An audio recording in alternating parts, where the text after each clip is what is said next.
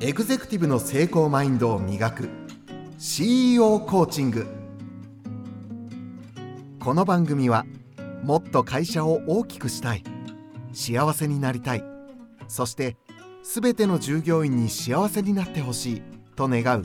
経営者。経営幹部。事業部のチームリーダーのポジションにいる。あなたに。今よりもっと成長できる考え方や行動の理論をお伝えするポッドキャストです。語り手はこの方。こんにちは。エグゼクティブ専門コーチの久野和義です。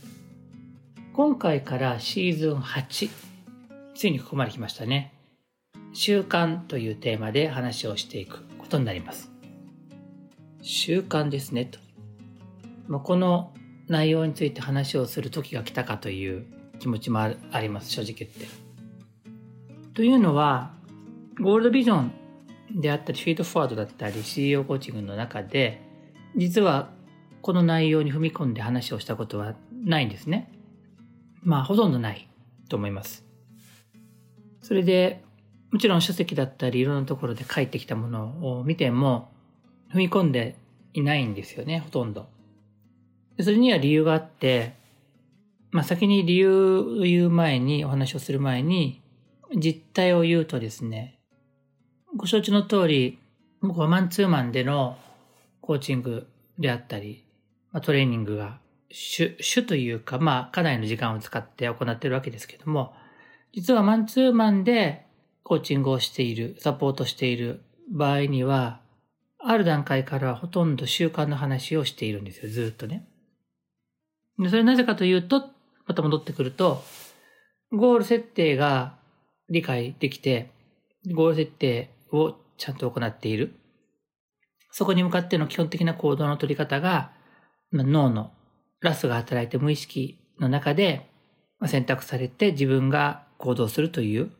脳の選択ですね。脳が選択して行動するというスタイルが確立している方にとっては、次のステップはゴール設定ではなくて、それをじゃあどうやって実際に日々続けていくかってことになるわけです。従っておのずと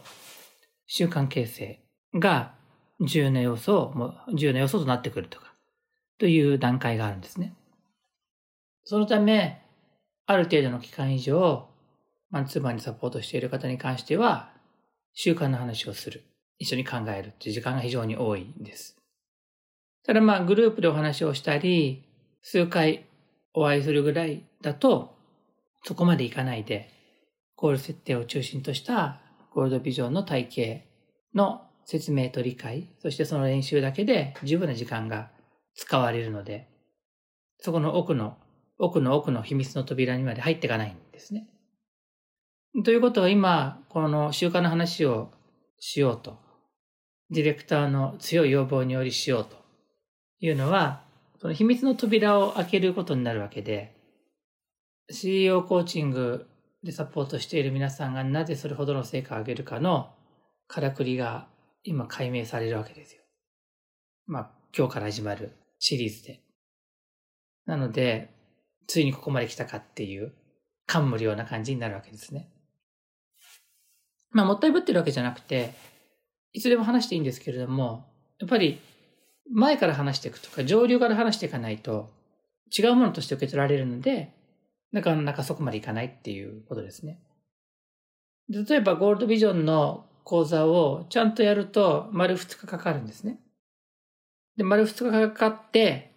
なんとなく分かった感じだから、まあ、習慣の話をするとしたら、まあ、4日目ぐらいになるってことですね。3日目にもうちょっと練習をしたりすると。まあ、それぐらいのボリュームだってことですね。でもまあ、考えてみるとそうで、うん大学行った方とか、まあ大学だけじゃなくてもいろんな科目があるじゃないですか。どの科目だって結構な時間をトータルでやりますよね。何年にわたって。それをその続けてやったら、要するに8時間続けてやったら4日5日かかるよっていうのは、1回1時間だとしたら 8×5、40時間だから。週1回やったら40週。週2回やっても20週だから、半年ぐらいかかりますよね。まあそういう、そういう1科目だとしたら、まあ、多いようです。そこまでではないかもしれないですね。でもちろん、話聞いてわかるだけじゃなくて、実際に実践していく。そしてその結果が出て、その結果からまた学んで、さらに実践を重ねるっていう意味で言うと、まあ、どのような勉強でもそうだと思うんですけども、一回聞いて終わりにならないっていうのがあるわけです。そう。だから、じゃあなんで、その、ゴールドビジョンから話していくと時間がそこまで、あの、時間が足りなくてそこまでたどり着かないかっていうと、まあ、激しくというか強く、しっかりと連動してるからですね。ゴールドビジョンそのものは、最初から習慣形成術を含んでいて、習慣形成の考え方と技術を。で例えば、セルフトークは実は習慣のカテゴリーの一部に入るので、その部分に関して言うと触れてはいるますし、バランスホイールやファメーションをしましょうっていうのも、習慣化しましょうっていうのも、実は習慣と絡んでるんですけども。でもまあ、習慣を作る。それは、ゴール設定の習慣とかではなくて、もっと、本当に具体的な活動、行動、抽象度が低いっていうような具体的な内容の中に、実は逆にゴールドビジョンが含まれているっていうことすらあるわけですね。だから、まあ、そういった内容をね、これから、まあ、僕の実際にやってきたこと、考えてきたこと、たくさんの人から話を聞いてきたこと、そして日々実践していること、自分とクライアントたちと一緒に実践していることみたいなようなことをお伝えしていきたいなと思うのが、まあ、今日は初回なので導入らしくですね。で、まあ今日はちょっとその結論的な部分を話した方がいいと思うので、話します。ただ、今後もちょっと補足していった方がいいと思うので、またそこは繰り返しますけれども、まず、ゴールドビジョン立ち戻った時に、ゴールを設定するんですよって言うんですけど、なんでゴールを設定するんですかって言ったら、いろいろ答え方があるといえばあるんですね。で、それはその、そのこと自体が人生を充実させるとか、そういう本当の本質をついた要素があるものの、まあ我々はこの現実社会の中で生きていく中で、やっぱり成果を上げていきたい。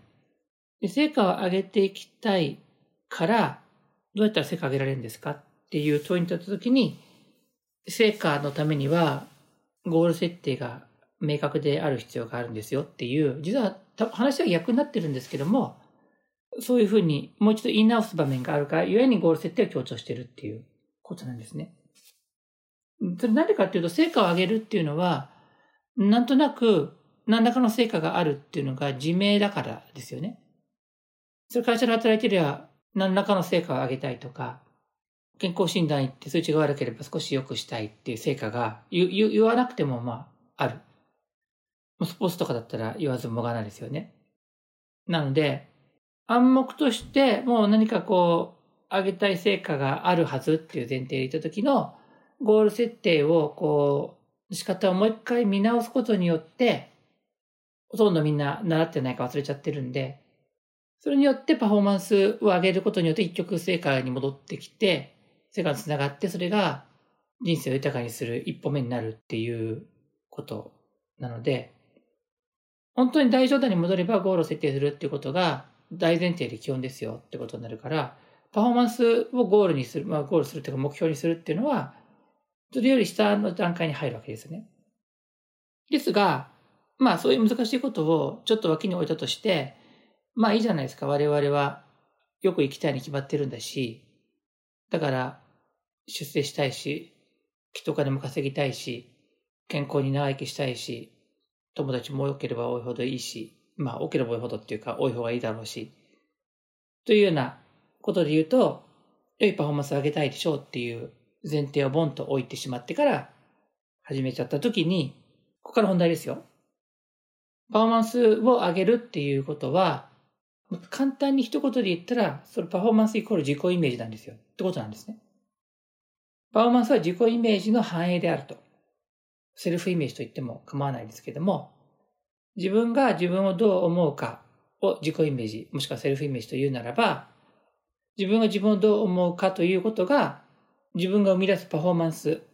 要するに、活動ですね。活動行動。そして活動行動の結果と、もう完全に一致するように脳は働いてくれるということですね。で、このあたりが認知科学的なサポート、支えがあるから、はっきり生きれるわけですけども、昔はそこまで生きれなかったと思います。まあ、そうだろうっていうふうに思ってたと思うんですけども、結果を出した人はね。で結果を出した人に限って言えば、その、自分はこうなりたいと思ったからこうなったんだって思うので、それで成立するんですけども、うん、出してない人にとっては、自分はなりたいと思った時はなれないっていう現実が存在するんで、おかしいな、なりたいと思ってるなれないなんだろうっていうふうに思って、そっちの世界の人たちからすると、自己イメージがパフォーマンスを生むっていうところまで到底思いつかないんで、要するに自己イメージと願ってるっていうのは一緒じゃないから、でも成功者は願ってるっていうのと自己イメージはかなり近いので、そうすると、成功者の人たちが話をしたときには、あれあの、あの人も自分と同じように願ってたらそうなったように見えるんだけどっていうふうになるのが普通の視点なんですね。でところが、あの、言葉が違っていて、その成功した人は、ね、願っているだけじゃなくて、それが現実に起きてると思って、それを自分の自己イメージの一部として、いるぐらい、それを確信しようとしてるから、達成していくんですが、そこまで自分で細かく解析できてないんで、自分はそうなってると思ってるよっていうふうに言える人は少なくて、あるいは、あの、ある程度そうしてても、そうは言いながらも疑いはあって大丈夫かなと思ってるんで、本当にできてるとは思ってない部分もあって、なので結果的に、あの、まあまあそういうの知ってるし、そうやってやってるつもりだけど、基本的には願ってるっていうか、思って向かってまっすぐ働いてるだけだよって思ってるんです心底ね。隠してるわけじゃなくて。で、そうなると、普通の人から見たときに、普通の人っていうのはその、成功した、しきっちゃった人じゃない場合にね、同じように願っているのになんで自分だけはできないんだろうって言ったところで、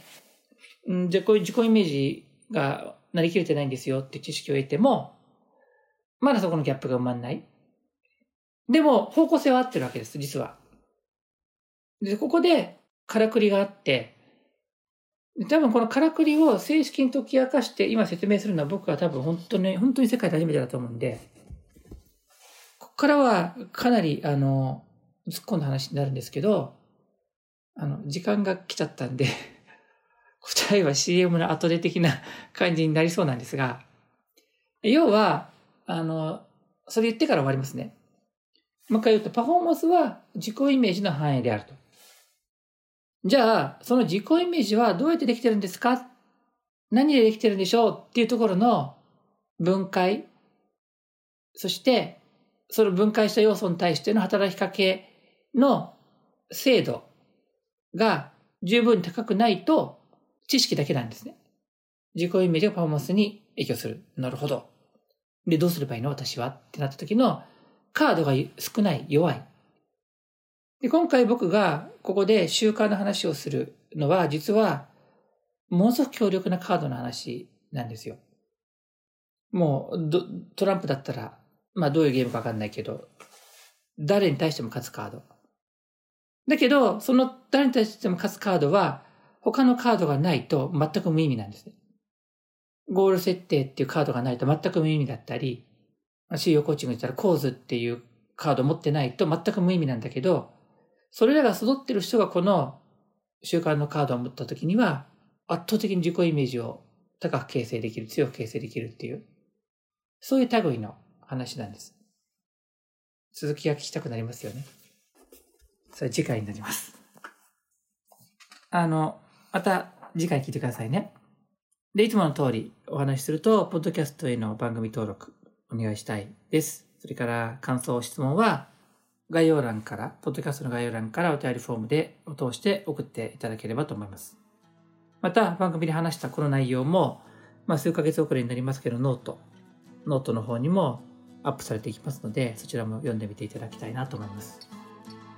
本当に途中になっちゃったんですけども、続きは次回お話しますんで、この続きでいくんで、ぜひ楽しみにしていてください。またお会いしましょう。久野和義でした。